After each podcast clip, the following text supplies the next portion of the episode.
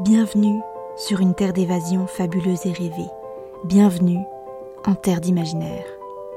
Ici, vous posez le pied sur un territoire inconnu qui ne demande qu'à être exploré. Découvrez chaque semaine une histoire courte, une nouvelle ou un conte qui vous fera voyager la tête dans les étoiles tout en conservant vos pieds sur terre. Découvrez aujourd'hui l'histoire de la boîte aux émotions. Brune avait un don incroyable aux yeux de tous, mais particulièrement encombrant pour elle. Elle avait la chance, et le malheur également, de ressentir les émotions à leur quintessence. Cela signifiait que, lorsqu'il lui arrivait des situations heureuses, elle explosait de joie et de bonheur. Toutefois, lorsqu'elle rencontrait des problèmes, ils devenaient rapidement insurmontables ses émotions prenant le dessus. Cela n'était pas seulement valable pour elle-même. Son empathie étant près de mille fois supérieure à celle d'un être humain normal, elle aspirait, telle une éponge, le bonheur et le malheur du monde à l'intérieur de son corps.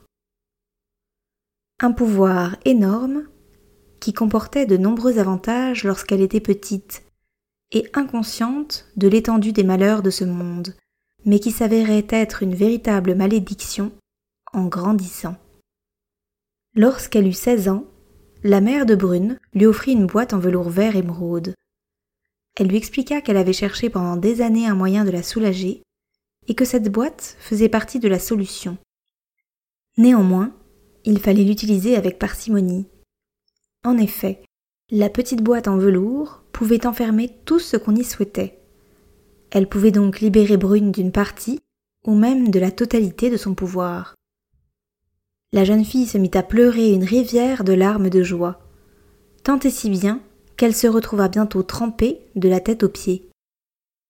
Alors, pour la calmer, sa mère ouvrit la petite boîte et aspira une partie des émotions de Brune. La jeune fille se sentit aussitôt soulagée et referma la boîte. Le temps passa, et Brune utilisa la boîte aux émotions de plus en plus souvent.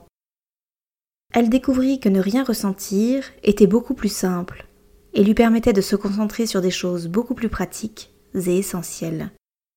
Elle avançait plus vite dans ses tâches quotidiennes et ne s'embarrassait plus des sentiments des autres comme des siens. Elle avait toujours cru que ses émotions l'enfermaient sur elle-même, mais plus le temps passait, plus elle se retrouvait seule. Un beau jour, alors qu'elle dînait chez sa mère, son petit frère se mit à jouer avec la boîte aux émotions. Cela ne fit ni chaud ni froid à Brune, qui le laissa continuer. Néanmoins, ce qui devait arriver arriva. Le jeune Théo trébucha, roula au milieu du salon et laissa la boîte de velours s'ouvrir contre un coin du meuble télé. Les émotions qui trépignaient à l'intérieur s'enfuirent à toute vitesse et revinrent se loger dans la tête insensible de Brune. Elles lui coupèrent le souffle, comme si un lutteur professionnel venait de la plaquer au sol après une chute d'un mètre. Envahie par ses émotions, Brune en resta paralysée pendant quelques secondes. Puis, elle retrouva ses esprits. Quelque chose avait changé. C'était comme si le fait d'avoir extériorisé tout ce qu'elle ressentait lui avait permis de mieux comprendre ses sentiments et de les réorganiser. Brune ressentit alors un bonheur intense, qu'elle vint aussitôt calmer par la légère inquiétude de se laisser déborder par sa joie. Elle comprit ainsi que tout était une question d'équilibre. Ses émotions lui avaient terriblement manqué, et son empathie faisait d'elle la personne qu'elle était. La jeune fille referma la boîte et se tourna vers sa mère avec un petit sourire. En un regard, elle se sentit apaisée et réalisa qu'elle n'avait pas besoin de la boîte. Si ses émotions étaient aussi fortes, c'était parce qu'elle aussi l'était.